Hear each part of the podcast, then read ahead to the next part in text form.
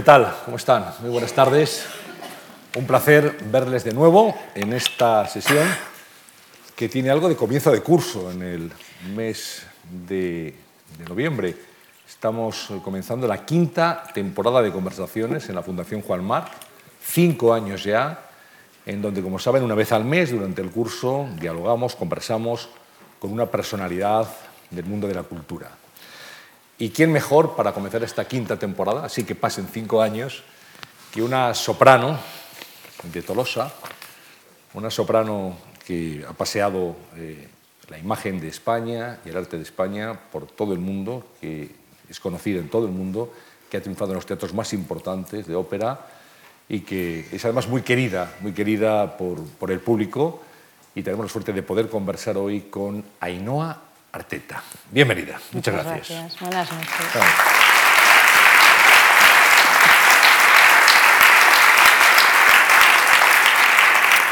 Bueno, eh, aunque es un caso que pertenece a la intrahistoria de, de- de la entrevista, pero es verdad que Ainhoa Arteta hoy se ha pasado casi todo el día en el aeropuerto de San Sebastián para poder estar a- con todos ustedes y con nosotros hoy. Llevo una semana de muchísimas, aeropuertos. Muchísimas gracias. Nada, es un placer para mí. Bueno, primero, buenas noches, buenas tardes, noches a todos.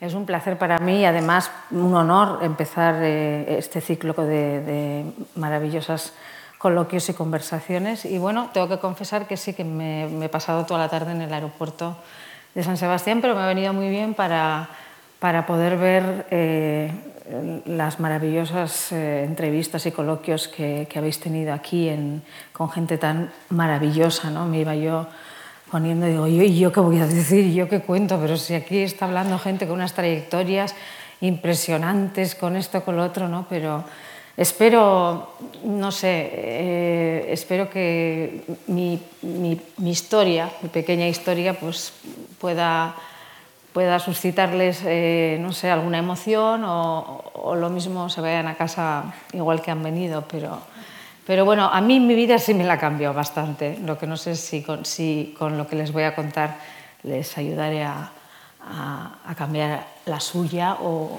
o- verme de alguna manera más distinta al, al- al concepto que tenían, que tenían de mí, ¿no? No sé. Una de las eh, cosas que yo quería destacar ¿no? es cómo las eh, grandes divas de la ópera en España, grandes nombres, pues te tienen muy presentes. Hemos leído recientemente unos comentarios en prensa muy elogiosos de Montserrat Caballé hacia ti.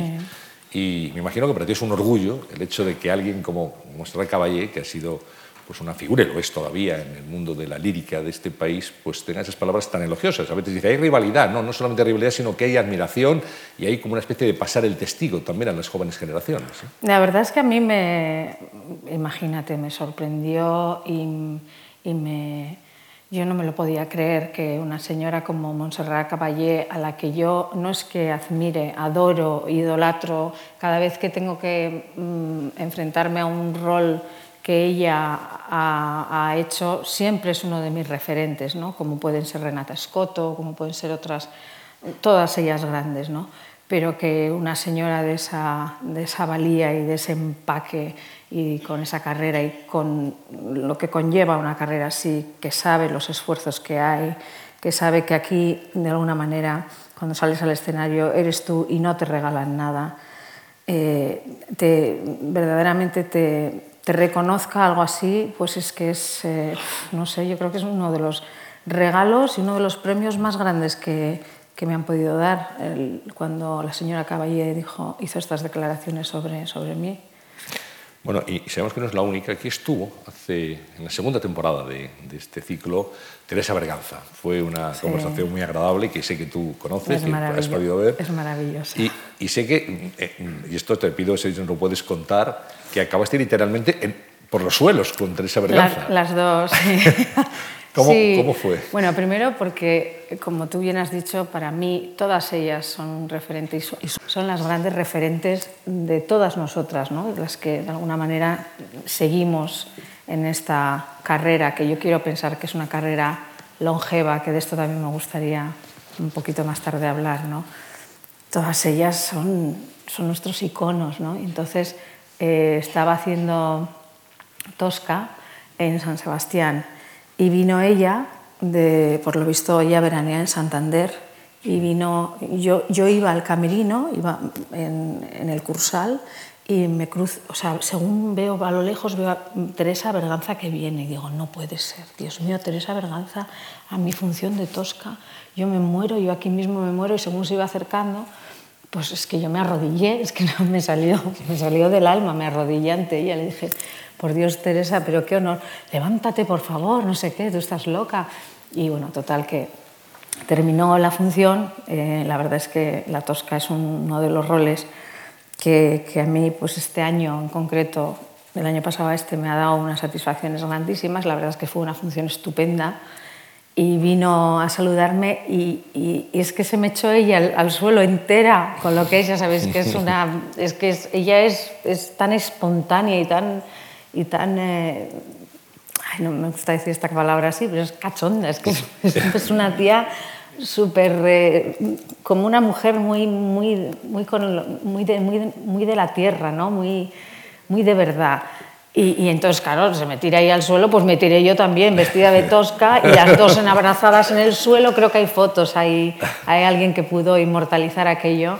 dijo, esto es una foto que va, a pasar a la historia y tal. Y fue, fue un momento así como muy, no sé, muy instintivo de las dos. Yo creo que ella había pasado una noche eh, posiblemente pues eso, mm, estupenda y yo también eh, pasé una noche, a pesar de que el rol es muy duro y es muy difícil y, verdaderamente pues es un poco, se sufre haciendo roles así, pero a la vez que se sufre también se experimentan, como decía ella en la entrevista, se experimentan sensaciones tan grandes que no se pueden ni, ni describir. Entonces, obviamente yo también había pasado una noche gloriosa, entonces era como, estábamos las dos como, como en éxtasis allí en el suelo. Fue un momento, fue un momento particular, sí, con Teresa. Alguien dijo la lírica española por los suelos. sí. Literalmente. Bueno, eh, tenéis mucho en común, eh, una generación, o dos generaciones anteriores a la tuya, tu generación, pero bueno, es también el pasear el nombre de España en el mundo, el arte, la lírica española. A ti la próxima semana, y no el día 12 de noviembre, te nombran embajadora de la marca España. Y, es un, bueno, me imagino que es un timbre de, honor, ¿no? Para... Imagínate qué orgullo, o sea, es una cosa tan... Eh, eh, y fíjate que os lo dice una vasca de 8, no, 32 apellidos vascos, o sea que que los he contabilizado. ¿Tienes 32, de verdad? Sí, aunque creo, fíjate que creo que tengo algo de, medio sefardí por ahí metido, porque hay una historia, una leyenda, y yo creo que me, la creo, fíjate, de que cuando se expulsaron a los sefarditas, muchos de ellos que huyeron hacia Francia se cobijaron en los montes del País Vasco. Y, es que yo no sé por qué, pero a mí la canción sefardí es que me sale, me sale sola. Y, por parte de mi madre, que es de donde, las, donde dicen que eran las montañas, y les llaman además a los de esa zona de, de Guipúzcoa, que se llama Town, les llaman los judíos del País Vasco, y son todos, de verdad, con unas narices tremendas, bueno, los vascos también en general, pero como muy, y sobre todo emprendedores y gente como de, mucho, de mucho arranque a la, a la hora de hacer negocios, y, yo he notado siempre que cuando he cantado eh, canciones sefardís, o el, ¿sabes? El, semitono, el, la, la, nuance que tiene la canción sefardí, a mí me queda, es como una cosa natural, no sé.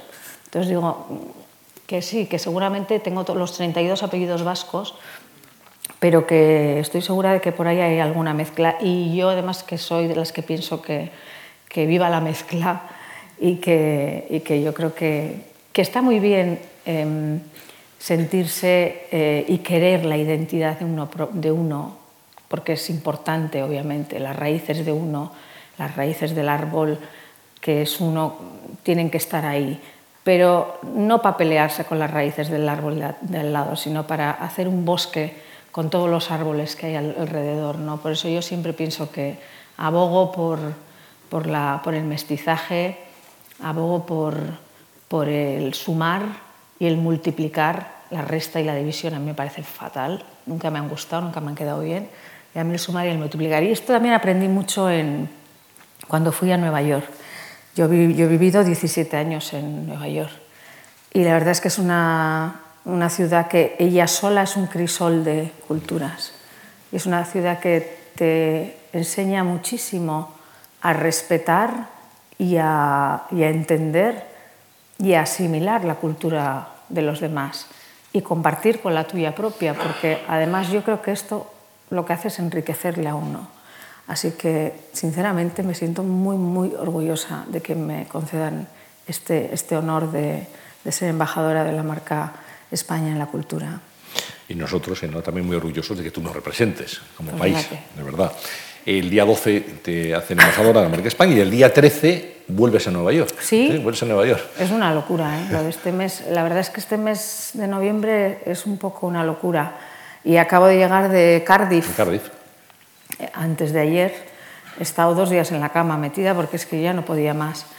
Eh, y, sí, el día 13 mm, ofrecen una cena en el Metropolitan mm, en homenaje otra vez a las grandísimas, pues Renata Scotto, eh, Mirella Freni, Placido estará también allí, y a todos aquellos que hemos estado cantando pues, durante una etapa importante del Met, eh, durante años. ¿no? Yo estuve, al final, recuento, 11 años de mi carrera han sido 11 años en el Metropolitan eh, consecutivos ¿no? de, artista principal. Y bueno, pues coincide y entonces pues termino, me dan un premio y me voy al mismo, el mismo día a, a la cena y de hecho ya de paso aprovecho y me quedo, me quedo en Nueva York una semanita larga para, para poder seguir estudiando porque, como decía Teresa Berganza, nosotros estudiamos toda la vida y seguimos estudiando y me, me acordaba mucho, veía, veía la entrevista de ella y qué razón tenía. ¿no? Yo, es que nosotros, yo también he hecho esto de volar a mi, a mi profesora a no sé dónde porque no sé resolver ese do o ese pasaje o tal o cual. O ahora, por ejemplo, muchas veces lo hacemos a través del iPad y es tremendo, ¿eh? o sea, no te puedes imaginar. yo suelo decir, esto es, esto es de película de Almodóvar, que me vean a mí en, una, en un baño de un hotel con el iPad, la profesora desde Nueva York, yo haciéndole, a ver, esta, este pasaje, es que ves, aquí me atasco. La otra, es que no subes el paladar porque, mira, no te das cuenta que, que la, es la nota anterior la que no sé qué. Son unas, unas, a mí me parece fascinante. Bueno, pues llevo como dos años o año y medio sin poder verdaderamente estar con ella. Así que voy a aprovechar esa semana y me voy a quedar en Nueva York para estudiar todos estos, todas estas áreas que luego encima me toca cantar en Viena, en el Musikverein, a últimos de noviembre, dos conciertos seguidos de... Vas de, de Nueva York a Viena. De heroínas, sí, de, de, las grandes heroínas que son las que, las que por una circunstancia vocal o personal de mi voz, pues es las que, las que ahora mi voz me está dejando eh, afrontar y, y, bueno, pues la verdad es que, que, me está dando muchísimas sorpresas y muchas satisfacciones. Porque la voz va cambiando. Totalmente. La voz, mira, yo lo defino como el único instrumento vivo que existe, porque como instrumentos, pues guitarras, pianos, violines, pero todos son instrumentos que están hechos con unas materias que alguna vez han sido vivas, pero que están inertes en ese momento. La voz es un instrumento vivo que, que tiene, eh, que palpita, que, que, tanto en cuanto yo esté bien y yo esté viva, va, va, a funcionar. El día que yo me muera, mi voz ya no va a estar, estará grabada, estará, pero ya no será esa vibración directa, viva. ¿no? Entonces, tanto en cuanto cambia un cuerpo, y vamos cambiando porque es normal, ¿no? Eh, la voz también va cambiando. Una voz de un niño, una voz blanca, no tiene nada que ver con la voz de un adolescente o con la voz cuando ya tienes veintitantos años o con la voz cuando ya tienes treinta y tantos y has tenido algún hijo, o con la voz cuando tienes cuarenta y, y empieza la menopausia y empiezan los cambios hormonales. La voz tiene muchísimo que ver el sonido con las hormonas y es todo un, es todo una cuando te metes en esto es que no tienes ni idea en la que te has metido, ¿eh? porque cuando empiezas a descubrir todas las cosas que verdaderamente implican a que el instrumento produzca eh, ese sonido, ¿no? que decía que estoy totalmente de acuerdo con Teresa, ese sonido maravilloso, eh, claro, es una, gran, es una gran responsabilidad. Tú eres el que lleva esa, ese instrumento vivo que por lo, por, lo, por lo mismo, porque está vivo, es delicado, ¿no? Y a la vez es fuerte, y a la vez tiene mucha personalidad, porque es increíble, tiene personalidad propia. Y como le hagas hacer algo que no debe de hacer o que no quiere hacer o que no puede hacer, te la hace pagar. También te lo digo. ¿De qué manera? Pues mira, a mí, a mí me la hizo pagar, pero muy dura. Yo con 39 años eh, perdí, el, el em, perdí em, el pasaje del centro que bueno, claro, el pasaje es, es que no, no, puedes evitar todas las canciones, desde la más simple al, al área más complicada, eh, las, las, tres, cuatro notas centrales del pasaje central las tienes que tener. Y, y, bueno, después de darle muchas vueltas y de intentar entender por qué, primero empiezas a mirar, tendré algún nódulo, me habrá, habré, eh, tendré alguna, alguna vena varicosa, tendré algún quiste, bueno, total, y empiezas, porque claro, te empieza a fallar, eh, se empieza a romper la voz y tú pues empiezas a, a mirar por qué y, y, y médicos y doctores, y, y, por un lado y por el otro. Y no, es, no, y no fue más que que simplemente no estaba haciendo correctamente las cosas, no estaba cantando con la técnica eh, como, como debía. Y esto suele ser muy normal y esto pasa muchas veces y a muchísimos cantantes, que suele ser siempre hacia la edad de los treinta y tantos. ¿Por qué digo esto? Porque normalmente cuando tú tienes 20, 19, 20, 21 años, somos como de, nosotros somos deportistas de la voz. Las cuerdas vocales, como la piel, como, como, la, no sé, como el físico, como, como todo, pues tienen ese poder de regeneración, ¿no? Yo me comía cuatro donuts con 18 años y al día siguiente estaba estupenda. Me como cuatro donuts ahora y vamos, no me los quito en, en tres meses. Y bueno, pero eso por poner un ejemplo, ¿no? Las, las, cuerdas vocales no tienen, eh, a partir de una cierta edad ya no tienen ese poder de regeneración. Entonces, ¿qué pasa? Que cuando eres joven eh, acometes igual partituras o, o acometes eh, obras que tu voz no debería de hacerlas, pero que a puro las consigues hacer, pero no es no, no porque no las debes hacer, aunque puedas hacerlas. Porque tu voz, tu voz tiene esa flexibilidad, tu musculatura todavía tiene flexibilidad, pero claro, estás tirando de algo que no, que no debes. Y entonces ahí es cuando te viene la... Eh, luego Paco, como dicen Paco, con la con rebaja. La rebaja. Y entonces, bueno, pues eh, yo recuerdo que con 39 años, bueno, ya empecé, ¿no? Me acuerdo que fue eh, en, una, en, una, en, una, en, un così que, porque claro, tú, tú firmas contratos con cuatro y cinco años de antelación, tú no sabes lo que te va a pasar, ¿no? Y dentro de cuatro o cinco años, igual yo que sé por dónde termina mi voz o por dónde va por eso muchas veces eh, hay, hay, te encuentras, ¿no? y lo sé, esto lo he hablado con muchísimos cantantes, te encuentras en la carrera, en mitad de la carrera, y te está fallando el instrumento, pero tú ya tienes ese contrato firmado y, y ahora las cosas no están como, como en la época de las grandes. Ahora te cancelas algo o, o o, te, o, haces el mínimo tal y estás, vámonos, en la calle al, al, minuto dos y además ya no te vuelven a llamar en ese teatro. Y, bueno, y, bueno, pues la verdad es que en ese sentido te ponen una, una presión extra, ¿no? Entonces, bueno, pues eh, me encontré cantando Fiordiligi, es que lo pasaba mal, ¿no? Lo siguiente, porque tú imagínate una Fiordiligi faltándome tres notas, o sea, yo, ya no sabía ni qué hacer, saltos mortales.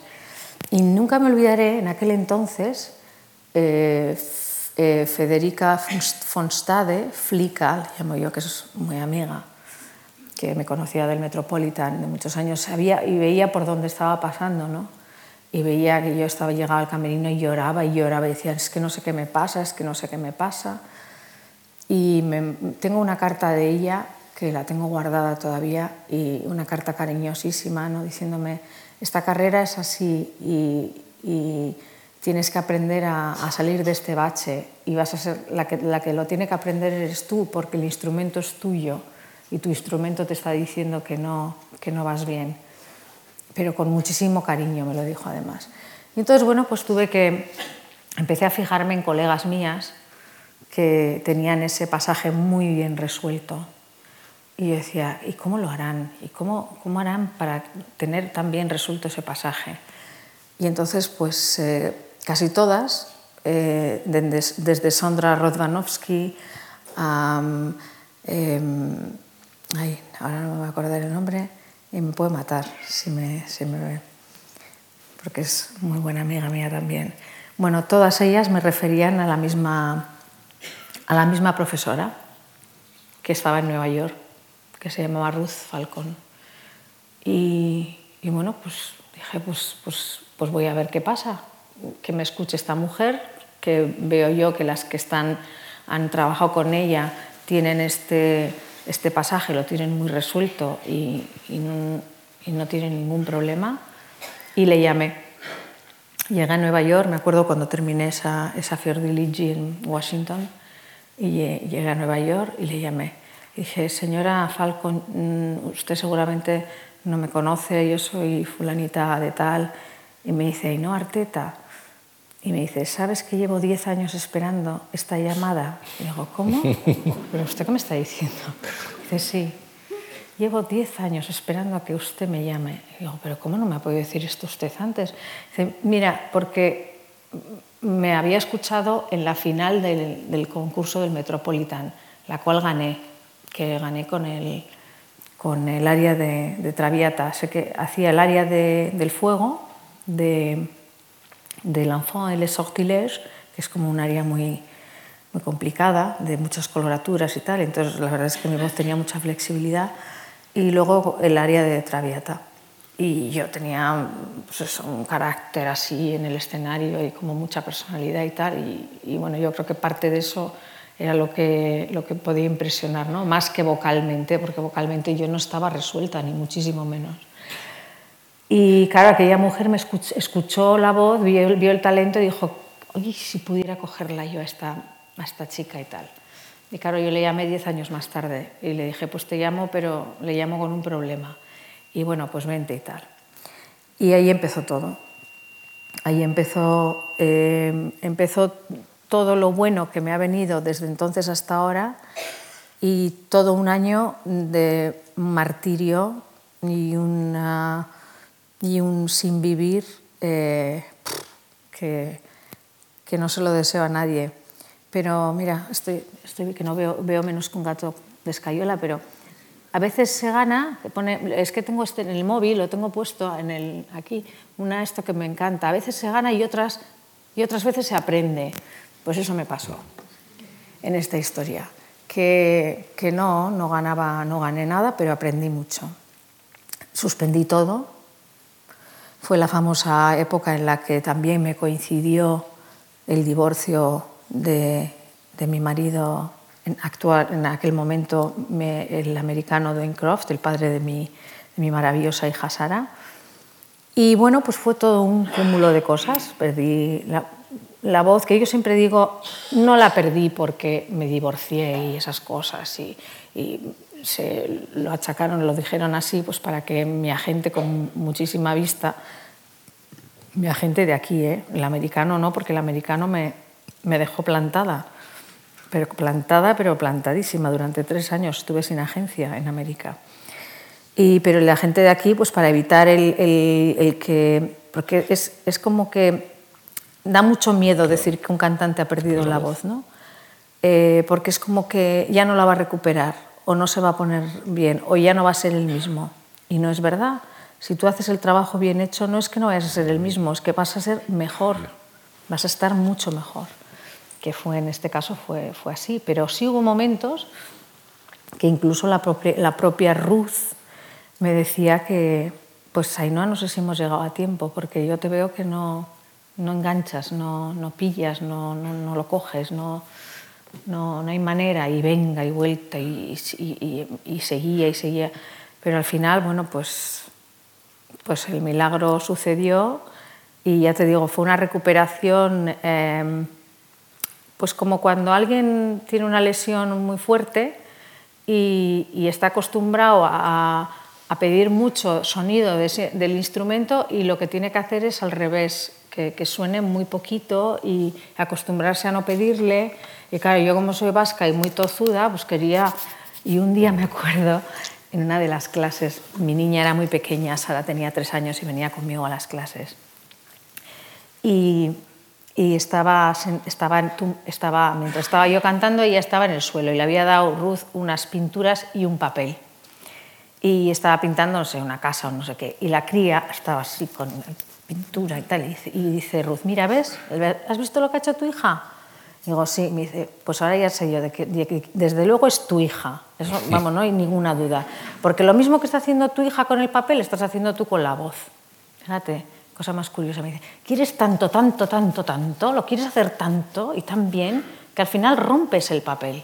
Entonces, es al revés. Si, tía, si tú lo que tienes es demasiada fuerza, lo que hay que quitarte a ti es es ese empuje, tienes que aprender a, a, dosificar el, aire, no, no a echarlo como un, como un, torrente, al revés.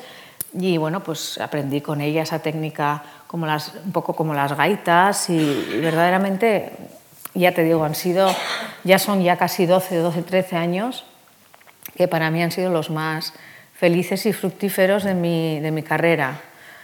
Aunque también te digo que coincidió con mi cuando yo perdí la voz tenía 39 años para 40, coincidió con el que mmm, cuando yo ya mmm, ese año me estaba recuperando, llama a mi profesor a agentes distintos americanos y, y me dicen así, eh, literalmente, casi todos los agentes me dijeron que, que yo ya, que ya con 40 años ya era mayor, que ya no valía que aunque cantar, sí, sí, pero les decía Ruth que es una personalidad en, cuanto a profesora de canto. Si Ruth dice que alguien está cantando bien, está cantando bien.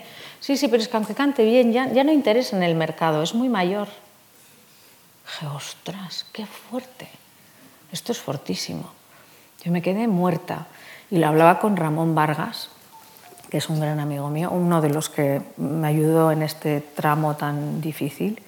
Y le decía, Ramón, no entiendo nada, no entiendo qué está pasando. Digo, a ver, cuando yo llegué a esta historia tenía 24, 25 años y me acuerdo que gané el Metropolitan y a mí me sentaban en platea y, yo, yo veía a los que estaban en el escenario eran Renata Scotto, Mirella Freni, John Sutherland, Kirite Canava, Pavarotti, Plácido, Carreras, Kraus, etcétera, etcétera, etcétera, todos de 40 para arriba. Todos de 40 para arriba. Y cantaban como dioses, porque claro, obviamente, cuando tú has llegado a esa barrera y cantas bien, es que estás cantando con, con, eh, con los intereses, no con el capital, que es lo que hay que hacer. Y, y, ahora de repente me dicen que yo me tengo que sentar, porque tengo 40 años, en platea a ver cómo destrozan ver además, porque lo estás viendo, a tus colegas pobres con 25, 26 años, cómo están destrozando los instrumentos porque les hacen cantar cosas que no deberían de cantar, pero simplemente porque tienen 25, 26 años se pueden poner en pelotas o, o porque mm, dan el, el perfil eh, estético del, de, del rol. Y eso que mira que mi, mi profesora les decía, pero si, si, si, es, si es monísima, si es de 40 años, pero si, si parece una niña de, de, 20, de 27, ¿qué estáis diciendo? Que, que ya no hay mercado para ella. Eso en Estados Unidos. Y la verdad es que fue, fue algo que yo, que, fue tremendo para mí. Y durante tres, cuatro, cinco años estuve ahí como en el limbo, ¿no? en América, sin volver a entrar en el mercado. Y menos mal, y gracias a Dios, a que tenía mi mercado en, en España y aquí en Europa. Y gracias a mi agente español, yo seguía cantando y seguía haciendo recitales y, y bueno, mi voz, mi voz se iba desarrollando de una manera correcta y bien y esponjosa y estupenda. Y bueno, pues aquí me ves, me tienes ahora con 51 años.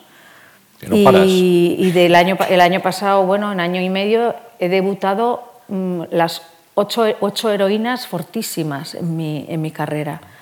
Y, y, yo es que creo, creo que es que es así, es que no sé, o, o por, quizá, quizá porque a mí me ha pasado, pero yo creo que un cantante cuando mejor empieza a cantar es a partir de los 40.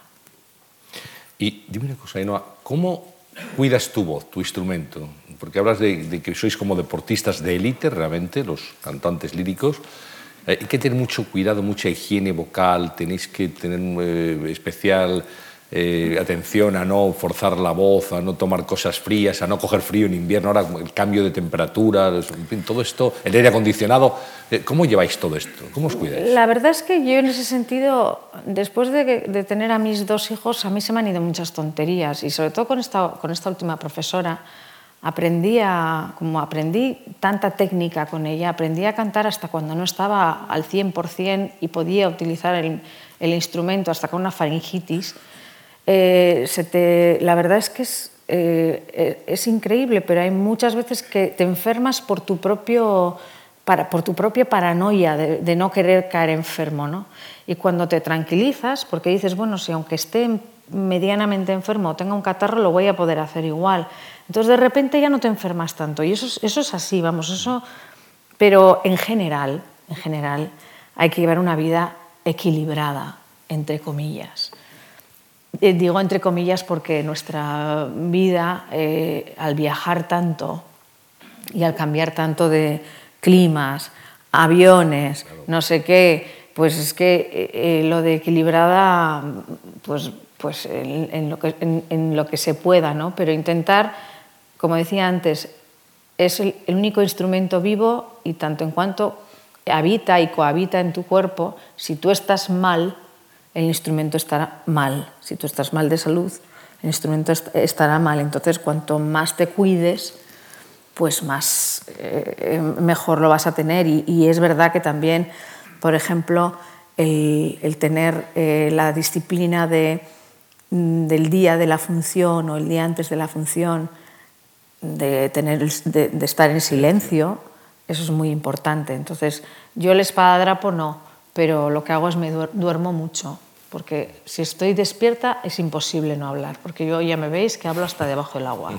Entonces, eh, mm, entonces lo que hago es me duermo, entonces duermo, duermo, duermo, duermo, y entonces mm, ya cuando me levanto, pues ya la voz está, claro, no, no, así, no, no la he utilizado durante 24 horas, pues para mí eso es el...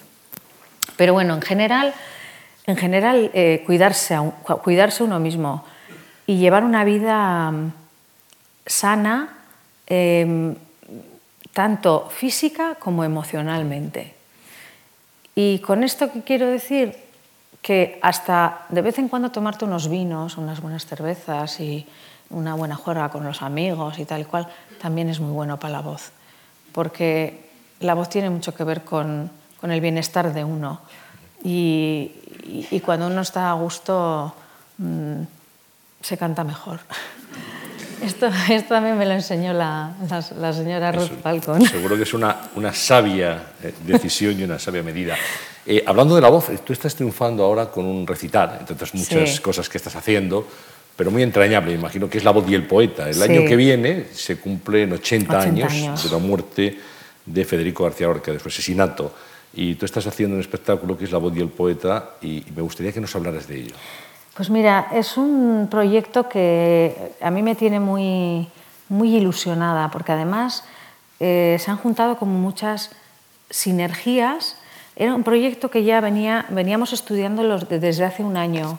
Rubén, Rubén eh, Fernández, que es mi pianista, y yo, junto con Juan Carlos, que queríamos hacer este proyecto de, de Federico García Lorca. ¿no? Y luego de repente se van se van juntando como energías y causalidades, ¿no? no casualidades, sino causalidades que de repente cobran un sentido em, en el momento actual que estamos viviendo que, no sé, que, es importante. Entonces salgo al escenario y estoy haciendo un homenaje, un monográfico a uno de los más grandes poetas que hay, que es Federico García Lorca, transgresor de, los poetas del 27. Lo canto yo, que soy vasca, y encima eh, prácticamente la mayoría de las canciones o de los poemas de, Federico, bueno, en, las dos partes empezamos con la parte de Federico García Lorca, tanto musicada como, em, o sea, la parte em, de poeta y de músico de Federico tienen las dos, las dos partes, empieza, empieza así, con el puro Federico García Lorca y luego cómo la poesía de Federico García Lorca la han interpretado distintos compositores españoles. Y qué casualidad de repente que veo, le decía Rubén, increíble, este concierto tiene un, un, sentido tan importante ahora mismo, en el momento en que estamos viviendo, y están sumar tantas cosas y están decirnos tantas verdades, porque como os decía, ¿no? Federico, un poeta andaluz, eh, eh, cantada por una vasca y tocado por un bilbaíno. Ya no voy a decir ni vasco, porque es que los de Bilbao es otra historia, ¿no? Si no, a ver si los voy a ofender también, pero bueno, Rubén, bilbaíno. Y compositores desde mm, Antón García Abril, que es uno de mis compositores al que adoro y, es uno de mis favoritos, em, que es turolense, compositores madrileños y compositores catalanes, que ponen música a el andaluz Federico García Lorca. Y todo esto al final eh, conforma un, recital y un concierto donde las sinergias y las energías se juntan y además encima tengo la suerte de coincidir con una persona que para mí ha sido como un descubrimiento, como una hada madrina, que es Fiona Ferrer, que está además hoy esta noche con nosotros, que también aporta una idea, ¿no? Me dice, oye, ¿y por qué no hacemos que eh, se, una al proyecto Custo Dalmao y, te haga unos trajes especiales? Y me fui al, esto de, me fui a, la fábrica de Custo, eh, que también es un, es un diseñador catalán, eh, y, que además es el primer diseñador que desfiló en las pasarelas de Nueva York, diseñador español que desfila en Nueva York, y como, como Federico García Lorca, el primer poeta en, Nueva York, poeta español en Nueva York. Entonces, tantas cosas, tantas coincidencias, y que hace que, que, unamos eh, en algo que es tan poderoso y tan bello. Y decía, mm, el mensaje de este concierto que va que posiblemente es un concierto que espero que, que podamos, que podamos eh, interpretarlo durante los próximos dos años, ¿no? en su honor y en el honor de todos, creo, porque nos lo debemos, nos lo debemos como ciudadanos y como, como, como españoles todos. ¿no? Y de darnos cuenta de que, de que sumando podemos avanzar y podemos ser mucho más grandes y más importantes que restando. Y este concierto yo creo que al final tiene ese mensaje. Sin, haberlo querido, ha salido así y coincide en, una época en la que tenemos esta especie de, confusión eh, ideológica y de, y de identidad y de resta y de, división que yo de verdad eh, es, que es que lo quitaría hasta de, de las aulas, lo de la resta y la división. Creo que creo que deberíamos de, suspender durante unos años en las matemáticas las restas y las divisiones y hacer mucho, mucha más suma y mucha más multiplicación. Pues muchos estamos de acuerdo con, con eso. No sé yo, los matemáticos que estén en la sala, si nos aprobarán la medida, pero te entendemos perfectamente. Eh, y esto lo estás alternando, Ainhoa, con eh, las heroínas, porque en los oh. últimos dos años no paras, eh, no solamente tos, que es que tienes muchas heroínas y unos papeles además muy importantes, quizás los más importantes de tu carrera. La verdad es que sí, y de hecho te tengo que decir que ha sido este, estos dos últimos años han sido los dos años, yo creo que más, más importantes o relevantes de mi carrera profesional a nivel operístico, porque verdaderamente eh, me he coronado con, con, las heroínas que jamás pensé yo que podía cantar, Tosca, Balí, Adriana Lecouvreur, porque es que nunca pensé que mi instrumento llegaría a, a, a poder afrontar este, este tipo de repertorio. Pero, una vez más, otro consejo de otro grande, que me dio hace muchos años y cuando me lo dio le miré como diciendo, este tío que me está diciendo, que era Alfredo Kraus. Y me dijo, a la voz hay que escucharla y nunca, y nunca obligarla. Y a veces, y cuando, le hace, y cuando haces eso, te lleva hasta donde tú ni te piensas que te va a llevar. Y qué razón tenía. Y claro, en ese momento, veintitantos años, digo, no, que, dice que, hay que escucharla. esta le tengo que entrenar yo para que haga lo que yo quiero, sí. Y, y es verdad, cuando he llegado a mis, a mis 40 y 50, pues la, voz me ha llevado donde yo no, no creía que me iba a llevar. Pero sí quería comentarte una cosa mm, de cómo ha cambiado, de cómo ha cambiado la ópera. Eh, es increíble, eh, porque claro, te ven que haces tanta ópera, tanto, fíjate, está, no sé, se estará haciendo de oro. Me ha arruinado Sí, sí, en serio. Esto, o sea, mm, esta carrera no se hace para ganar dinero. ¿eh? Esto está clarísimo. Si yo hubiera querido ganar dinero, o me lío con un banquero, o me hago económicas, o yo no sé qué, o otras cosas. Pero desde luego esta carrera no. Os digo esto porque, claro, al final la ópera, mm, sí, pero eh, los años aquellos gloriosos donde primaban las primadonas y, los tal, y, eso ya no existe. O sea, los cachés ya son de una... No, no se puede ni contar, y eso a los que nos va bien la historia. Tú imagínate, tienes que ir a los sitios, cada, bueno, ya los viajes en business, olvídate. Vamos, yo suelo ir cargada con tres maletas como una mula y suelo llegar siempre al, al, counter y menos mal que las de Iberia ya me conocen de hace años y me ven con esta cara de pena y ya se apiadan de mí. Pero cuando te toca alguna aerolínea de estas donde no eres famosa, dice, ¿usted a dónde va? Para un mes. Dijo, es que yo me llevo la casa encima. Y empiezas a contar tu historia y tal. Y a los viajes en business, olvídate. Y incluso hay, hay, hay, hay compañías que ni te pagan el viaje te tienes que pagar tú la estancia, tienes que, que obviamente tu, tu familia y tu gasto familiar sigue siendo el mismo. Pero bueno, son mis penas como pueden ser las de todo el mundo. Pero vamos, que aquí nadie se piense que hoy en día, una, si, vamos, si alguien tiene la mínima idea de que por ser cantante de ópera se va a forrar, vamos, se lo digo desde ya, que eso que no. Que es verdad que somos unos privilegiados y que vivimos muy bien. Pero yo a mis hijos ya se lo tengo dicho. Hijos míos, disfrutad mientras podáis, porque lo que entre en casa entrará, pero va a entrar para disfrutar y para vivir cómodamente. Eso sí que te digo que después de todos los viajes y todos los machaques que me, me pego, lo que sí quiero es vivir, vivir cómodamente. Pero si tú eres una persona que encima Mm, y yo con esto no me quiero poner ninguna medalla, ¿eh? porque no, no, no, no, considero que es medallas, porque he vivido 17 años en Estados Unidos y de, esto te entra como una... Es como... Los nórdicos son como muy... con la contribución y con todo eso son muy... Eh, es como...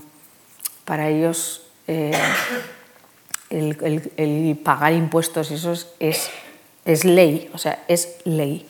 Y yo me he criado o me he crecido en esa, en esa, en esa mentalidad. ¿no? Y, y, sinceramente, pues es que no, no, ya pues quedan las aguas contadas. Si tú pagas bien a, como debes de pagar Hacienda y todos los gastos que tienes y tal y cual y pascual, pues como decía la verganza, llegas a casa con 100 euros en, la, en el bolsillo, te la has pasado muy bien, has vivido bien, pero sobre todo yo creo que, a ver, lo que hay algo que para mí en esto es impagable, impagable y no tiene precio. Y es algo de lo que yo disfruto y de lo que me gusta cuando veo que el público puede disfrutar a través de mí, es el que esta música tan grandiosa, estos compositores tan extraordinarios, tan excelentes, pasa a través de tu cuerpo, porque es así, nuestro instrumento al estar dentro del cuerpo, pasa a través de tu cuerpo y te hace sentir unas sensaciones que ya te aseguro yo que no hay un jeque árabe que lo sienta, por mucho petróleo que, tenga. ¿no? Además de verdad. Yo me siento muy afortunada en ese sentido. No, no me siento afortunada porque, a ver, eso no me abre eh, las puertas de los centros comerciales, pero me abre las puertas de, de mi alma y creo que me abre las puertas del alma de mucha gente y eso para mí no tiene precio. Tienes que ser consciente, Ainhoa, que tú, como muchas de tus compañeras y compañeros, hacéis feliz felices a mucha gente. Pero, pero porque, ¿Eh? porque, somos felices la música, el arte, gracias a vosotros. Y ese también es un papel, no sé si remunerado o retribuido adecuadamente, pero desde luego es, que es, es, un, es un, papel social impagable. Que es que yo creo, eso es lo que yo creo que nos remunera. No lo económico, sino lo emocional. Sin duda. Eso es lo que a mí me remunera más. Eso me llena el alma. Y eso es algo que me llevaré conmigo y me lo llevaré a la eternidad. Y mis hijos se quedarán y sabrán que han tenido una, madre que, que, ha vivido con el alma plena. Eso, por eso te digo, eso no tiene, no hay dinero que lo pueda comprar nadie. Quería preguntarte por eh, la agenda. Cuando hablamos con una persona como tú, un artista como tú, que tiene firmados contratos con muchos años de antelación, que me imagino que es de vértigo ver los compromisos y los países, y, bueno, yo, no, has, yo no lo miro. Tú has citado Nueva York, en los próximos días Nueva York, Viena, pero vas a Nápoles, vas a Australia, a Sydney, bueno, eh, o sea, prácticamente las antípodas. Solo miro un mes, y, cómo, dos, dos meses. ¿Cómo eres capaz de conciliar esa vida profesional, viajes continuos, a veces muy lejos, con tu vida familiar, con tu entorno, lo que te da estabilidad, tus hijos, tu familia, tu, pues tu casa, tu hogar? Pues yo siempre digo que con una dosis de de complicidad por parte de, ellos muy grande. O sea, el sacrificio no es mío, porque yo estoy haciendo lo que yo quiero. El sacrificio es de ellos. Y, verdaderamente, por eso también, eh, quizá, y muy bien además eh, guiada por un gran pianista y, y, una persona que durante muchos años fue pianista mío, Alejandro Zavala, me dirigió hacia el mundo del recital. Entonces, mi, carrera tiene, es, tiene dos partes, es ópera y es recital. Y a mí el recital, aparte de que es un mundo mm, vocalmente mm, distinto que el de la ópera y que te abre, te abre otros canales que la ópera no te abre y viceversa, que se complementan muy bien. A mí el recital me ayuda a, mantener este equilibrio familiar mucho más fácil que la ópera. Léase, yo cuando tengo hacer una ópera, normalmente, a no ser que sea Bilbao, que está cerquita de casa, me tengo ir un mes y medio, dos meses fuera de casa, lejos. Y claro, como decía Teresa, te llevas los hijos, te llevas no sé qué, cuando, cuando son pequeñitos sí, pero cuando están en edad escolar ya no, puedes. hacerlo. Entonces, eh, este año, por eso os digo, el año pasado, durante, que tuve que estrenar como ocho heroínas, me pasé prácticamente casi todo el año fuera de casa. Es el año que peor lo he pasado. Peor en el sentido emotivo, o sea, el sentido familiar. Yo casi yo, yo creía que me cargaba la familia. Pero por eso, mm, después de aquello, cuando terminé la Tosca, eh, tenía un Trovatore y tenía, ahora, ahora tenía que estar haciendo bodas de Figaro y, llamé tanto a César Bronenburger como a, Javier, el de la ópera de Oviedo, y, les dije que era imposible. Yo no podía estar ni tanto tiempo fuera de casa, ni, ni ya, o sea, ya mm, seguir memorizando más óperas porque se me estaba yendo ya la el cerebro y que mis hijos me pedían a gritos eh, el estar con ellos. Y, bueno, pues ahí es donde he tomado y tomé la decisión de no hacer más de dos, tres óperas al año y el resto seguir haciendo, haciendo recitales. Es curioso ver cómo ha evolucionado la ópera en su propia concepción escénica también. hay una forma clásica de representar la ópera, pero luego a veces pasa a ver espectáculos de, ópera que son, digamos, peculiares, por decirlo de alguna manera, y que obligan a las, a las cantantes a veces a unos papeles que están quizá en el límite de indecoroso en algunas ocasiones. Qué amable ¿no? eres. No, es que estamos en la Fundación Juan Marc y nuestro público pues merece un respeto. Pero, pues pero auténticas mamarrachadas. quería preguntarle por eso.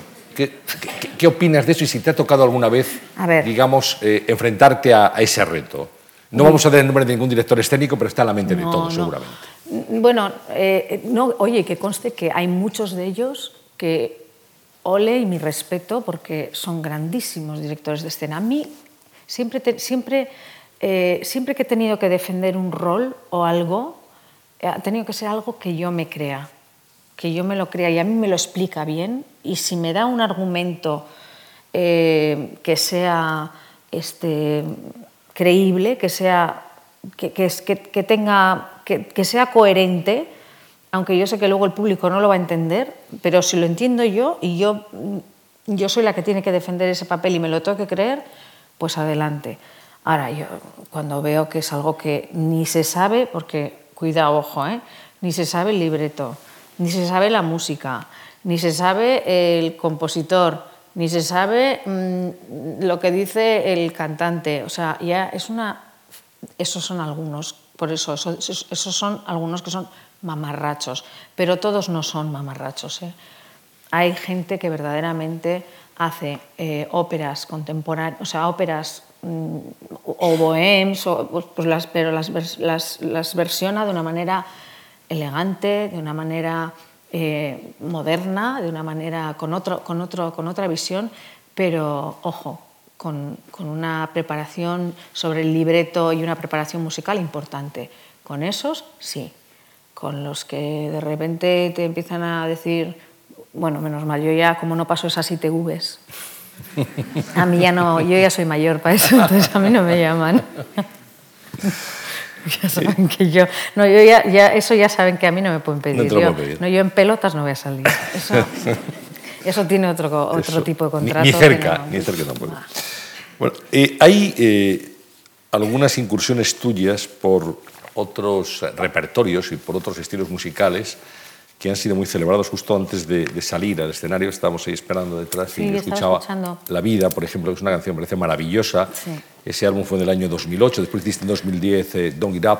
Bueno, Y quería preguntar, porque fueron dis- discos que gustaron mucho y que demuestran que una cantante que es capaz de salir a, a- interpretar Tosca o cualquier otra de, los, Sí. heroínas, pues es capaz también de enfrentarse a otros repertorios con mucho estilo y, dándole un toque muy personal. Y quería preguntarte por esa experiencia y por si piensas continuarla. Pues es que la verdad es que esto fue una... yo no estaba nada convencida, porque soy bastante anti Andrea, Andrea Bocelli y todas estas cosas. ¿eh? Fíjate lo que ahora mismo estoy haciendo una cantidad de enemigos tremenda. Pero em, yo pienso que el cantante de ópera, cuando canta ópera, tiene que cantar ópera, ni micrófono ni porras, ópera. Lo puedes hacer en un festival, microfonado, se sabe, pero que, se- que sepas que esa persona, en el momento que le pones en un teatro y le quitas el micrófono, a partir de la tercera fila se le oye, vale, entonces es un cantante de ópera. Lo demás no es un cantante de ópera, es un cantante. Ya está. Ahí queda todo. Una cosa es el cantante de ópera y otra cosa es el cantante, artista. Muy bien. Pero, como decía Teresa, un tango también cantado como, como yo qué sé, pues en plan operístico, a mí como no me, tampoco me convence. Y esta historia de, de- de grabar estos discos fue una cosa más bien emotiva y emocional. Eh, yo no estaba nada convencida y Universal, venga a darme la vara durante cinco años, pues también por todo este rollo de que hay que abrir la imagen, pues porque los cantantes de ópera no, no os conoce la gente, porque tenéis que, tenéis que ser más eh, eh, comerciales, porque, porque tal, porque cual, porque eso vende más. Ahora ya lo de los discos ya también, yo también llegué tarde a eso. Pero, pero bueno, eh, la historia del disco de la vida fue fundamentalmente que tiene que ver con, con, eh, cuando murió mi madre que, como te digo, Universal estaba que quería que yo grabara un disco, un disco así de, de canciones pues, de boleros y de cosas así, y yo no lo veía claro. Pero como cuando mi madre era, mi madre era una grandísima artista, y sin haberse formado, pero y cantaba mucho, y cantaba boleros, y cantaba el rosario de mi madre, y el este y lo otro, y, recuerdo que en, las últimas, en los últimos meses con ella, que tuvo un cáncer de páncreas, y, estábamos cantando siempre esta canción de Silvio Rodríguez que se titulaba La vida. Y a mí me quedó eso, no sé, se me iba en, mis brazos y, estábamos cantándola las dos. Entonces yo recuerdo que después de pasar meses y el duelo, que yo creo que me, me volvía loca cuando se me murió mi madre, em, le llamé yo a Javier Limón y le dije, Javier, no sé si voy a grabar un disco, no tengo ni idea pero tengo ganas, me gustaría probar esta canción, porque es algo que me quedó, dije, esta canción eh, significa tanto para mí, y, me fui a su estudio y efectivamente la canté, y, de ahí luego siguieron todos los boleros que había cantado con mi madre y con mis tías, y total que en una tarde pues nos cantamos como 15 o 10, hicimos 15 o 16 maquetas, o sea que el disco estaba hecho. Entonces, claro, era simplemente agregarle los, los, los músicos de jazz y tal y cual. Y, y, así fue la historia. Y la verdad es que como me lo pasé muy bien y como fue además, eh, fíjate, las cosas de la vida. ¿eh? En ese disco, cuando eh, recuerdo que la última canción que grabé era, era una canción en euskera que es Goisian Argiastian que era una canción que me cantaba mi madre siempre, de tipo cuna, canción de cuna, y en el momento que la estaba grabando era a, las, a la misma hora, el mismo día al año que la estábamos enterrando. Tú imagínate la carga de emoción que tenía esa canción. Cuando me di cuenta, digo, pero si hoy qué día es hoy, pero si y a esta hora, pues si a esta hora ya estaba enterrando a mi madre. Y esta es la canción que ella me cantaba a mí. O sea, fue una cosa como estas cosas que, que no, que, que, tienen una carga emocional tan fuerte que, que obviamente yo, yo, pude, yo entendí por qué ese disco tuvo esa, esa fuerza y ese, y ese arranque tan, tan... porque había, mucha, había mucha, mucho sentimiento ahí dentro. Un disco precioso, sin duda, y se nota la emoción y el sentimiento en cada, en cada surco del disco. Eh, hablas de tu madre, una, un artista, sin prepararse, pero un artista. ¿A tu padre cómo lo recuerdas? Uy, mi padre, a ver, mi padre todavía está dando guerra, ¿eh?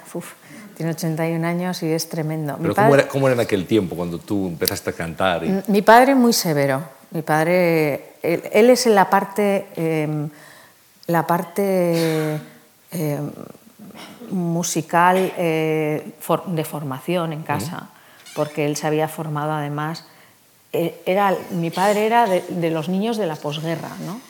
Eh, cuando entonces bueno, pues no había dinero en las casas y para que un hijo pudiera estudiar o, lo, pudiera tal, pues lo mandaban a un convento. Mi padre con tres años estaba metido en un convento. Imaginaros qué, qué infancia tuvo, ¿no? Entonces, bueno, pues se formó, tuvo, gracias a Dios, gracias al convento también, eh, tuvo estudios y tuvo estudios musicales fuertes. Pero claro, yo con mi padre me he reconciliado hace, muy poco. ¿eh?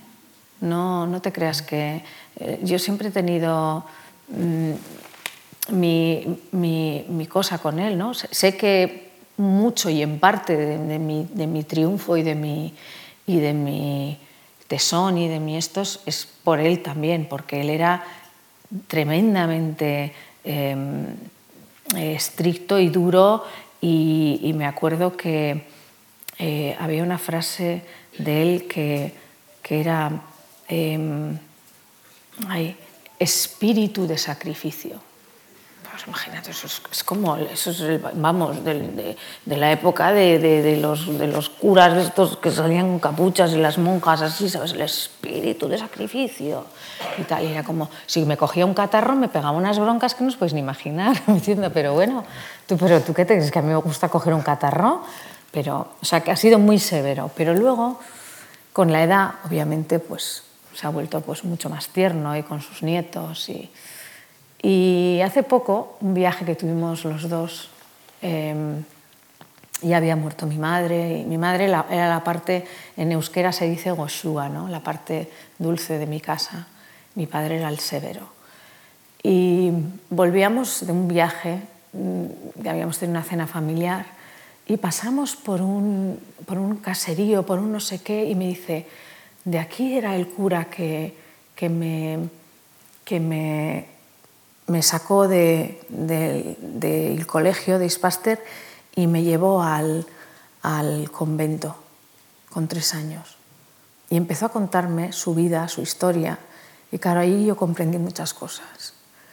Y, y, luego también uno es padre. Cuando uno es padre también entiende que, que normalmente un padre y una madre o tienen que ser muy malos, muy malos, muy malos y no quererte nada, o todo lo que hacen por ti lo hacen porque es lo que ellos piensan que es lo mejor que pueden estar haciendo por ti. Y mi padre era de la mejor manera que sabía educarme y era, era severo, yo, yo, lo reconozco en ese sentido, ¿no? pero tengo que decir que me he reconciliado con él y ha sido de las cosas más bonitas que me han, que me han pasado, ¿no? el, haberme reconciliado con mi padre y que reconozco que sin su, sin su exigencia también mm, yo no hubiera tenido muchas veces la fuerza de voluntad de pasar por situaciones como las que he tenido que pasar y, y echar para adelante. ¿no? Bueno, eh, en ese tramo de, de la conversación Uy. vamos a, vamos a invitar, gracias por tu sinceridad, Ainhoa, de verdad, muchísimas gracias. Vamos a, a invitar a algunos amigos, algunas personas que te quieren bien y a las que tú quieres mucho también. Has hablado Ay, antes madre de, mía, has... yo que estoy de lágrima fácil, ¿Eh? que estoy un poco tonta porque ando muy cansada últimamente. Nada, pero ya verás cómo son todos amigos Sí. y, y, bueno, has hablado antes de uno de tus compositores favoritos, un turolense universal, mm. que es Antón García Abril. Y bueno, Antón eso, García Abril... Eso es lo más grande que tenemos en España. Bueno, ¿eh? pues... Pero de lo más, ¿eh? Aquí lo tienes. ¿Qué di? Ainhoa, Ay, me gustaría hacerte dos preguntas que me, eh, me, interesa mucho conocer tu pensamiento. La primera, la primera está relacionada con, un, con una idea que he tenido de alguien que me ha contado que vas a tener una actuación o una presencia en Viena muy importante, pero no sé de qué se trata. Eso sería la primera.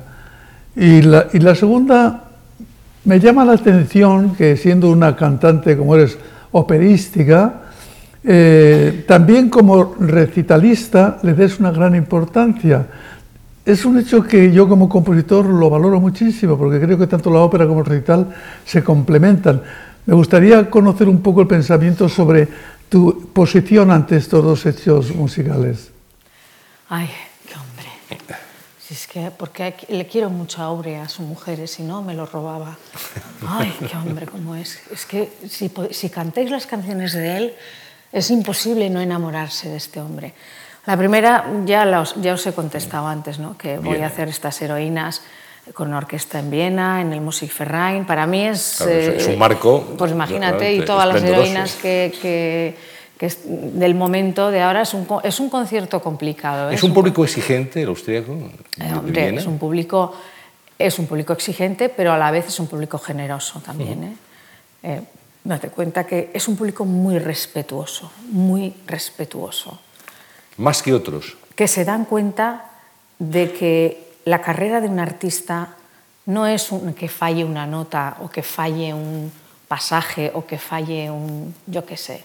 La carrera de un artista, de un artista lírico, es una emoción que en, en un momento dado en una ópera te puede, puede tener un momento, una flema, un yo qué sé, y, y, pues no pasa nada. A mí me interesa toda la trayectoria de esa persona como músico que me está entregando y eso sí que noto en el público en el público vienés, ¿no? en el público austríaco en general, que tienen un gran respeto a que estas carreras no se forman de un día para otro y que la persona que está ahí arriba lleva un bagaje importante y que para llegar ahí ha estudiado y se ha metido muchas, muchas horas no solamente con la partitura, sino con el compositor, con el texto, con esto, con lo otro.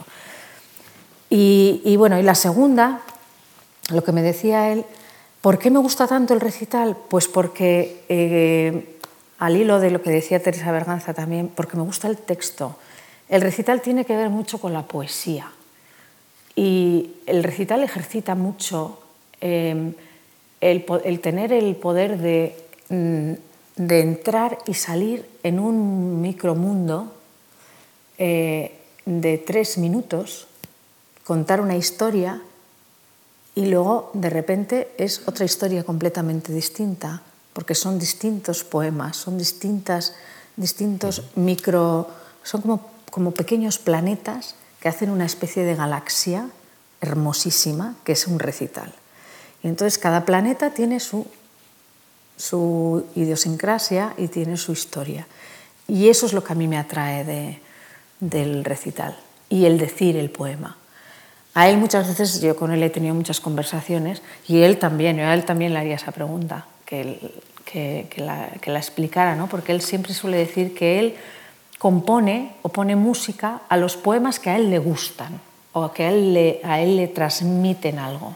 Tú le puedes dar un poema de, de, esto que a ti te gusta mucho, pero si a ese poema no le, pues no es capaz de musicarlo, pues es un poco eso, ¿no? El, el, recital es eh, luego encima eso que te das cuenta ¿no?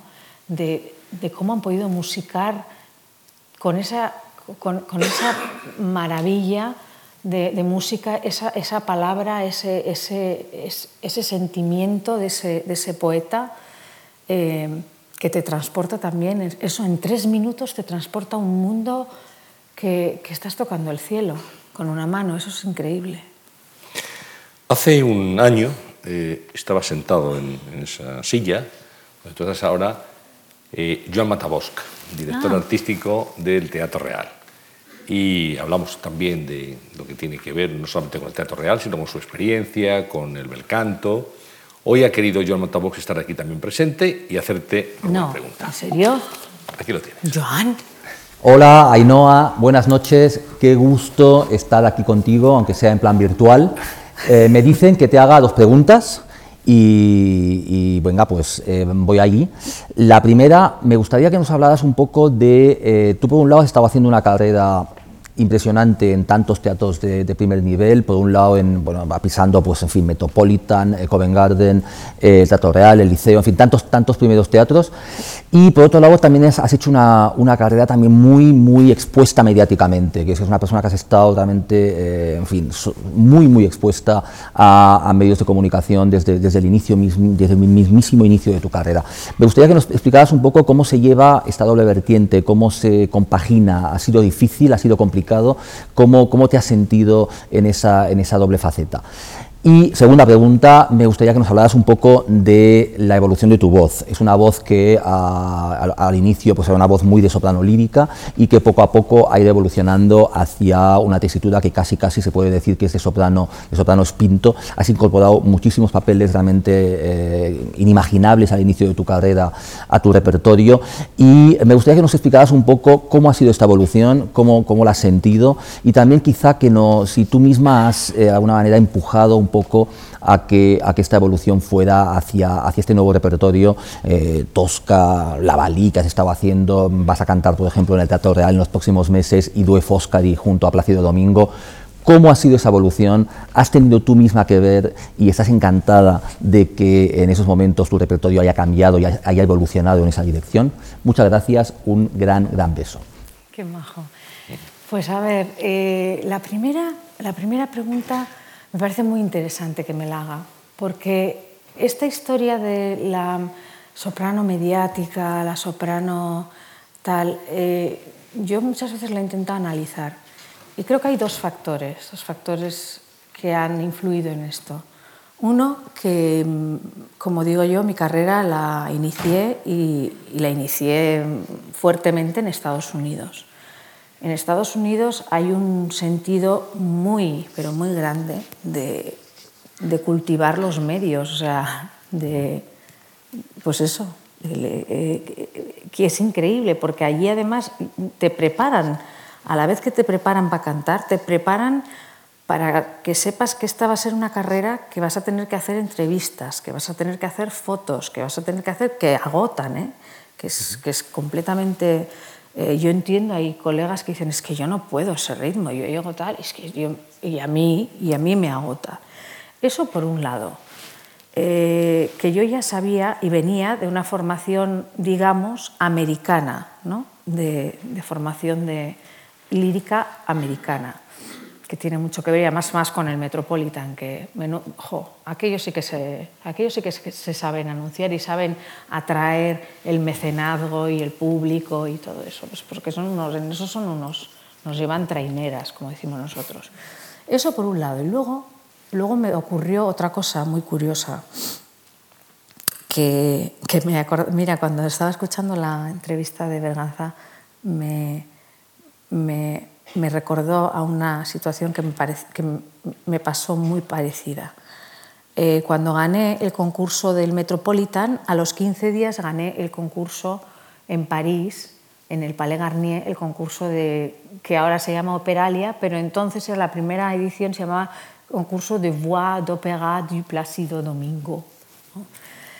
Y, y, bueno, pues eh, ahí también me acuerdo que eh, bueno, pues como acababa de hacer el del Metropolitan, pues lo mismo que había presentado el Metropolitan, presenté al concurso y bueno, iba pasando, iba pasando y terminé en la final.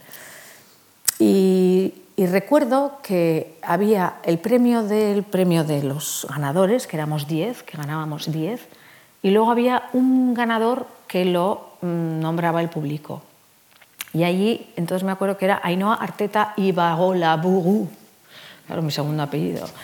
Y yo creo, que, yo creo que el público me dio el premio porque era aquella que tiene ese apellido que no se puede ni pronunciar, aquella vamos a votarle. Y entonces mm, me hice con el premio mm, de los 10 ganadores, que era la época que ganó también Nina Stemme, ganó Invamula, Invamula eh, o sea que fuimos una buena, una buena jornada. Al día siguiente, claro, ese, ese, esa, esa edición la patrocinaba Givenchy. Imagínate, Givenchy, el gran... Nada menos. Nada menos, ¿no? Y al día siguiente, eh, ¿dónde me encuentro? En la primera página, o sea, la página, pero una página de este pelo, la Calas. Digo, ostras, ya, ya, ya la he liado, pero digo, pero bueno, ¿cómo pueden decir que, que yo que ha llegado la nueva Calas. ¿Tú sabes lo que es eso? Eso a una es que la, la machacan, ¿eh? Porque claro, eso, por un lado, eh, te, que en gloria esté la, la, señora Calas, porque además es el motivo por el, uno de los motivos por el cual estoy aquí, porque me regalaron con seis años un disco con su voz y me quedé ensimismada. Pero imagínate los, los, eh, los que adoran a Calas, que, que, llega una niña ahí, una mocosa de 27 años, con que le ponen la flor aquí y el, el titular sensacionalista del, del esto que ha llegado la Calas. Como si fueras de Bilbao. O sea, digo, pero oye, tío, que no, que, que, yo no voy, ni voy de Calas, ni quiero ser la Calas, ni por favor me pongáis esa responsabilidad con 26, 27 años, porque es que, es que no quiero, o sea, me, me horrorizaba aquello. Y, y, luego, ¿qué pasó? Que como Em, eh, lo, patrocinaba Givenchy y claro, yo 26 años tal, era monísima, la verdad es que estaba muy bien de tipo y tal y cual. Y claro, encima nos regalaban un traje de alta costura. Y, la, me acuerdo que la, la, del gabinete de prensa de Givenchy, que se llamaba Ariel Rico Barcy, no me olvidaré, bueno, claro, habían encontrado la estrella, una, una chica que canta muy bien, y encima es como casi como una modelo, le podemos poner todos los trajes de Givenchy que queremos. Y empezaron con un bombardeo importante, pero muy importante, de pues El, Vogue, todas las revistas de moda mm, de París, todas querían y todas querían el, tal. Y ahí es una cosa que ahí, ahí me asusté, me asusté porque de repente eh, me encontraba haciendo más fotografías y más entrevistas que, cantando. O sea, digo, pero, pero ¿qué es esto? Esto es otra profesión, señores. Yo, yo soy cantante de ópera, yo no soy una modelo que ahora tiene que sacarse, porque lo de sacarse fotos para un Vogue o para un EL te lleva un día entero. ¿eh? Claro, yo, yo necesitaba seguir trabajando y estudiando y mejorando y tal. Pero a la, a la rebujo de todo esto, claro, yo llegué a España un poco también eh, como con esa aura, ¿no? La, soprano que de repente aparece por todas las, revistas. Los... Y claro, es una cosa como que, te, que te, te, llega a ti de la noche a la mañana. Hombre, yo ya venía un poco avisada de Estados Unidos, ¿no? pero es como un bombazo que dices, ostras, que no lo, que, que, no lo he buscado, que me ha llegado. ¿no? Y bueno, y de ahí, bueno, pues también es verdad que, que me considero una persona asequible si puedo y puedo conceder una entrevista y, puedo eh, hablar de mi experiencia, lo, lo, hago. Tampoco, no lo hago nunca cuando tengo que cantar o la víspera o el, mismo día de la función, estoy en silencio, pero lo demás, pues sí, sé que me debo a una profesión y que la gente pues tiene curiosidad, si no, no estarían todos aquí sentados a escuchar lo que, lo que yo cuento. Y bueno, pues no, no, creo que hace ningún daño a la profesión, al revés. ¿no? Otra cosa es que fuera mediática y luego no cantara un pimiento. Porque claro, cuando te suben al escenario luego tienes que cantar.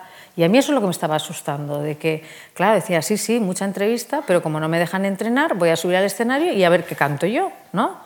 Entonces ahí paré un poquito el esto, ¿eh? me acuerdo que hablé con Ariel Rico Barsi y les dije, oye, no, yo, yo este ritmo de modelo de alta costura no, no, no, puedo. O sea, alguna que otra sí, pero no, no, todo el tiempo así, porque esto no es, es otra carrera, es otra, es otra profesión. ¿no? Y luego la segunda, la segunda pregunta que me hacía era un poco la que os he contado antes. La evolución de la voz. Que no es algo que lo he obligado yo, al revés. Cuando he dejado de obligarle a la voz es cuando ha salido. ¿Mm? Increíble. O sea, yo he tenido que aprender a no escucharme. A ver, ¿cómo explico esto? Cuando un cantante se oye mucho, mal asunto, porque entonces quiere decir que la voz está dentro. Cuando un cantante se oye así chiquitito, chiquitito por dentro, es que fuera está saliendo un cañón. Y es muy difícil eh, fiarse de esto al principio de la carrera de uno, porque lo que uno quiere es oírse, pero claro, la voz no hace esto, la voz hace esto.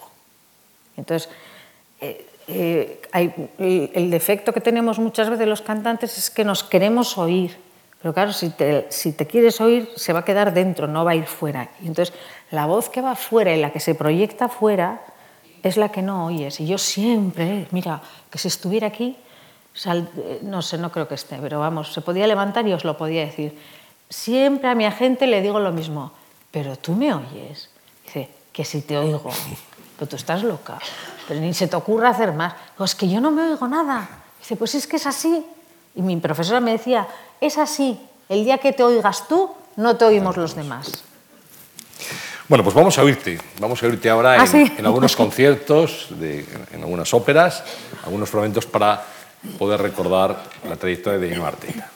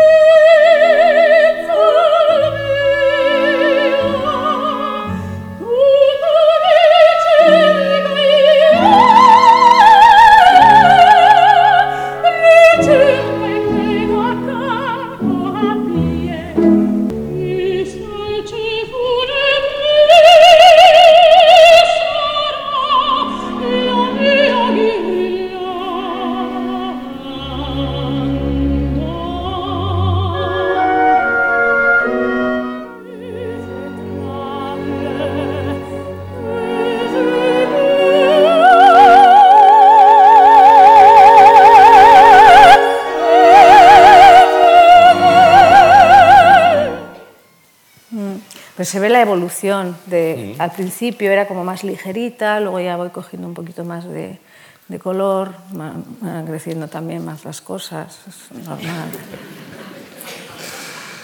Bueno, eso tiene que ver con un registro de Noarteta. El otro, lo hablábamos antes, es la canción melódica y algunas versiones que, que también están en la mente de todos. Vamos a escucharlos. ¿Así?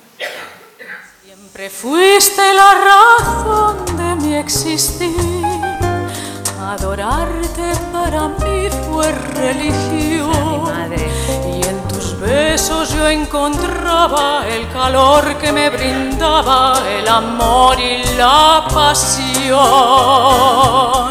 La vida de cada emoción. La vida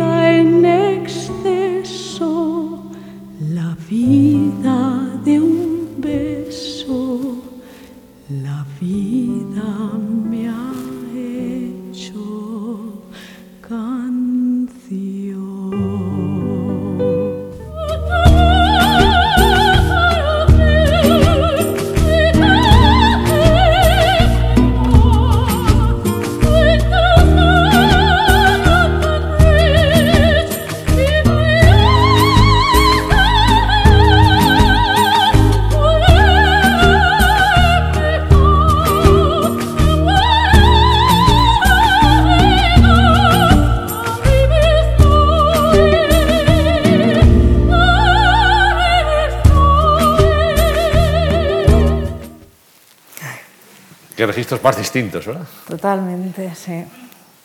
Sigo con la vida, esa, la vida es otra cosa. Sí, la verdad es que, bueno, ahí en el, Don Kebab ese, el- lo que quería, porque Javier quería que el flamenco, mm, que tiene esa fuerza, eh, no, quería que yo cantara eh, precisamente el lírico con el, con, el, con el gitano y que nos enfrentáramos ahí los dos como, como muy, muy raciales, ¿no? Es como el, el canto, el canto en su plena potencia y el, y el gitano también en su plena potencia. Madre mía, cómo estaba el gitano.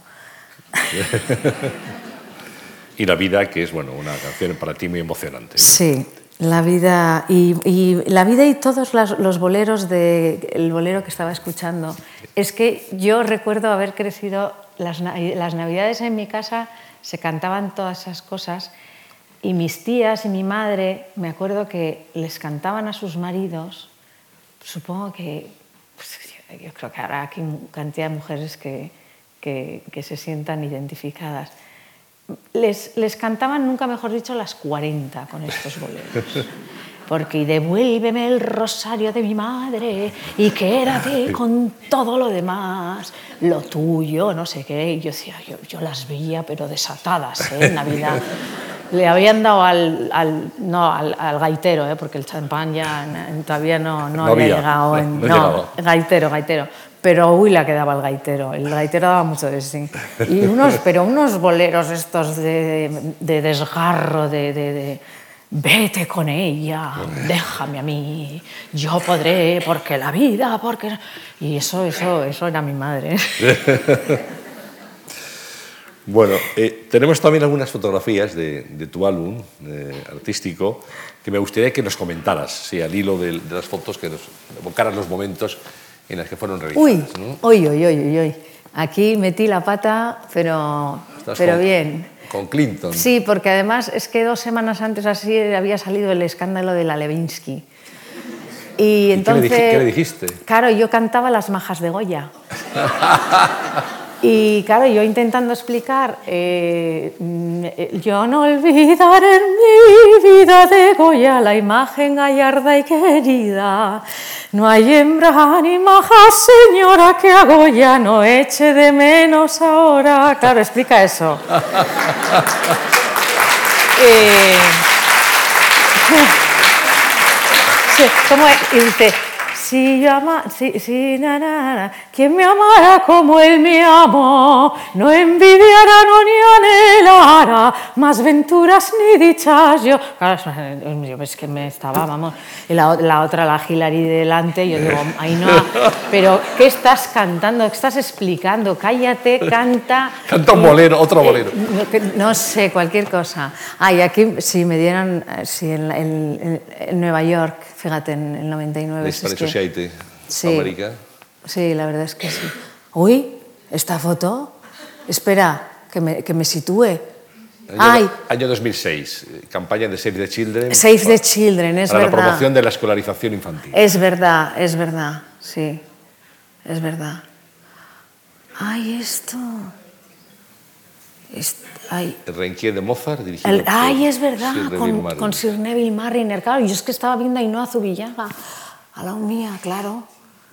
Sí, ahí es donde estaba yo empezando a arrancar. Ay, esta sí, esta fue cuando canté con toda mi alma en el Teatro Real, que me eché los restos ahí con el sola perduta abandonada. Porque claro, no había entrado al Teatro Real y, dije, bueno, pues ya de la que entro voy a soltar una buena aria. Y no me olvidaré nunca el, el aplauso y el Ainhoa te queremos y el Ainhoa tal, y fue, fue un momento emocionante, ¿verdad? Aquí tengo un amigo que... ¡Ay, ay, ay, ay, ay, ay, ay! Sí, sí. Teatro Real, el 2013, el, uy, esto, esto, esto es sobrevivir a Cherniakov, ¿eh? Tela, ¿eh? Sí. Eh, ojo, ¿eh? es un grandísimo, grandísimo director de escena. Eh, Luego podrás estar más o menos de acuerdo con su visión de la, de la obra, pero desde luego él, es, él se sabe la obra mejor que nadie. Eh, digo sobrevivir a Cherniakov porque, o sea, ocho horas de ensayo al día, a, Don Giovanni lo mató, yo menos mal que era Doña Elvira, pero a Don Giovanni lo mató literalmente porque era, eh, para él no sirve marcar, para él es cantar y todo el rato a tope y además es el método Stanislavski puro. O sea, te tienes que dejar las tripas cada vez que repites. Tú imagínate durante dos meses repitiendo, eh, bueno, pues es, que se cargó a don Giovanni, se lo cargó. Y yo cuando me dijeron que de ahí se iba eh, a hacer traviata a, a la escala, dije, madre mía, la Violeta, bueno, no quiero ni pensar, bueno, y así, claro, la pobre Violeta la, la, quemó, la quemó viva.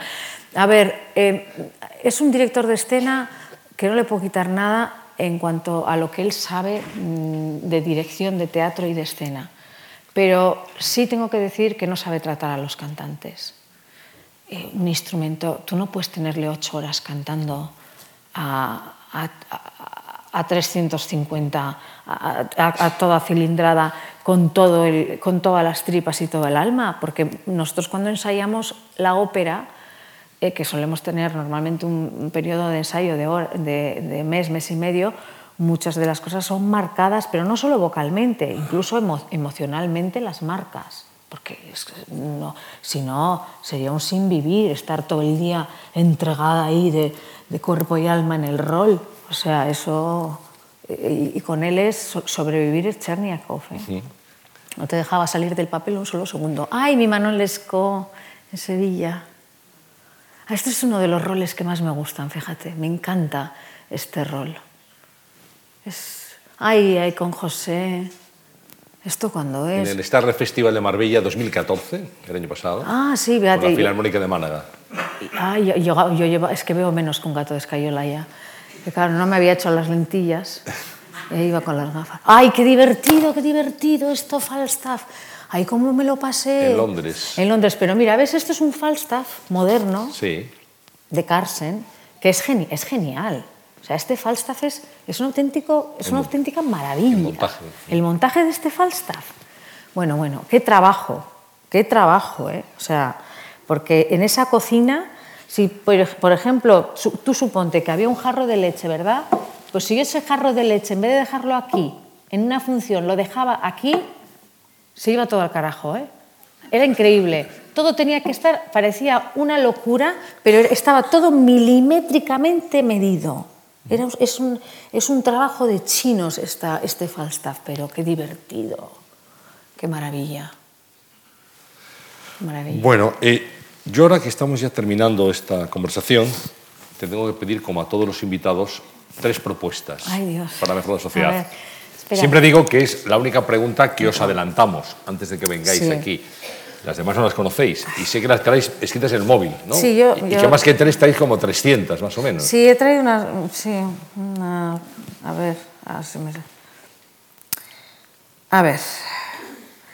Primero, eh, yo insisto y, quiero, y quiero seguir insistiendo que tenemos un país que a veces ni nos lo merecemos. ¿Por qué? Porque creo que tenemos el mayor patrimonio histórico-cultural de, Europa mm, seguramente, porque creo que hasta en eso les ganamos a los italianos, y os digo por qué. Porque los 30 últimos años, como digo yo, eh, de un color o de otro, de un bando o de otro, yo ahí no me quiero meter, pero las cosas se han hecho bien desde la transición, eh, en el sentido de que se ha limpiado la cara a todos los pueblos, a todos los monumentos, a todo, todo lo que, toda la historia y la carga histórica que tiene este país, que es increíble, y se ha hecho una restauración impresionante. Se ha llenado el país eh, con una infraestructura de teatros y de auditorios que se la sueña cualquiera en Europa.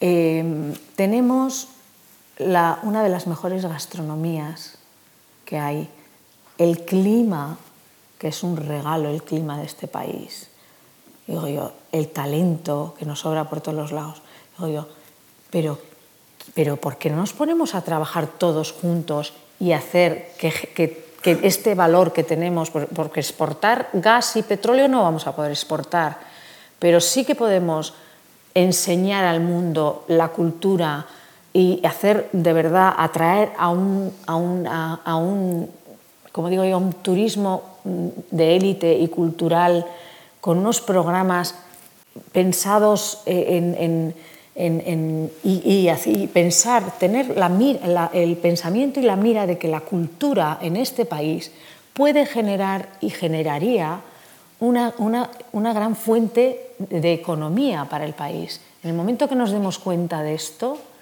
yo creo que, va, que vamos a avanzar muchísimo y nos vamos a ayudar muchísimo más en, cuestiones de, de, educación y de, y de colegios. Y eso por un lado. Yo es que soy tan convencida de que deberíamos de, de, remar en esa dirección en vez de lo que está pasando, que se está agravando a, la cultura y es como si fuera el hermanito pobre de nuestro, de nuestro país, cuando yo creo que es una de, de las fuentes de, de, riqueza más grande, más grande que tenemos. Eso por un, por un lado es lo que yo honestamente pienso y estos dos últimos años se le ha hecho un daño brutal, brutal eh, estamos sobreviviendo a duras penas. Entonces yo creo que aquí hace falta eh, políticos con miras, con, con miras, eh, con miras muy altas.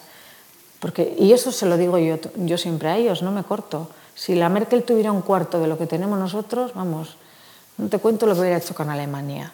O sea, vamos a ponernos un poco las pilas, sobre todo con, nuestra, con nuestro nivel de cultura. Y otra de las cosas que sí eh, también me gustaría es concienciar al, al, pueblo, ¿no? a la población, de que, de que no contribuir, no contribuir es robarnos a todos, robarnos a nosotros mismos. Si yo no contribuyo, al final me estoy robando a mí, estoy robándoles a mis hijos, estoy robando a, a, a todo el mundo.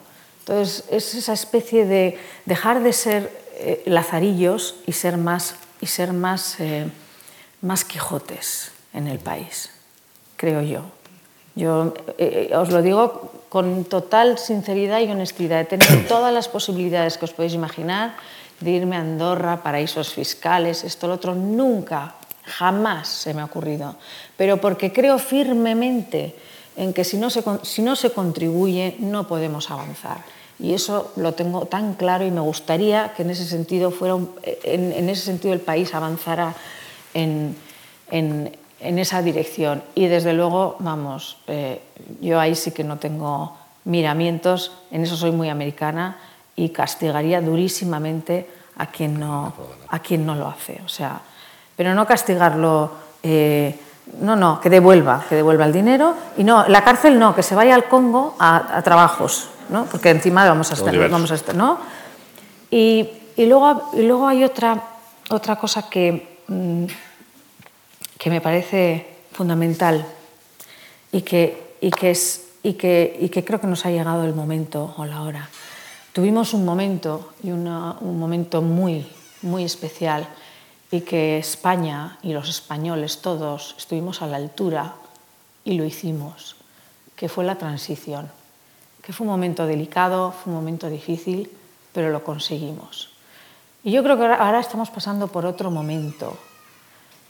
Y, creo que es un momento que también, también tenemos que tener la fuerza, la esperanza y la mira y sobre todo el respeto, el respeto y el creernos que somos un crisol de culturas y de que no, el vasco no, pertenece solo a los vascos y el catalán no pertenece solo a los catalanes y el gallego no pertenece solo a los gallegos, no, el vasco pertenece a todos y el catalán nos pertenece a todos y el gallego también, como el andaluz y como y somos todos juntos de alguna manera. Y cuando lleguemos a ese punto, como digo yo, de verdaderamente creernos un país que unimos fuerzas y unimos y sumamos y, multiplicamos, creo que, que avanzaremos mmm, mucho, mucho más. Como decía, en el siglo XVIII decía un general, un general alemán, Otto von Bismarck, decía que los españoles se boicotean a sí mismos. El día que se dejen de boicotear, será un país que avanzará muchísimo y que no lo parará nadie. Pues eso, dejemos de boicotearnos y vamos a, vamos a remate.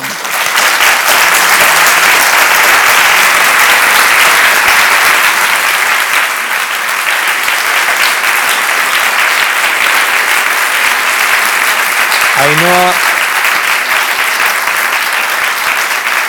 Ainhoa Arteta, 38 apellidos vascos, por lo menos, como nos decía, esa niña que a los seis años, esa niña de Tolosa, que en su Guipúzcoa natal a los seis años recibió un regalo, un disco de María Calas, y descubrió que esa era su vocación, la vocación de cantar y de, y de hacer feliz, además, con su voz y con su instrumento vital, como ya nos decía, a tanta gente.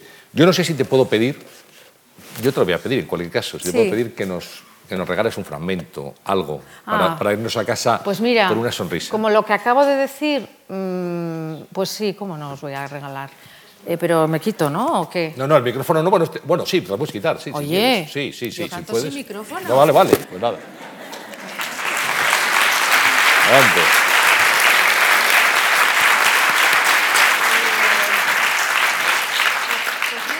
Un poco a colación de lo que acabo de decir, ¿no?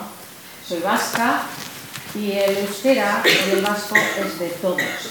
Y como tal os quiero dar el homenaje siempre un vasco de bienvenida o de saludo y de respeto hacia los demás. Eso es lo que yo quisiera que, que se sintiera de mi pueblo hacia los demás pueblos de- que conforman este maravilloso país.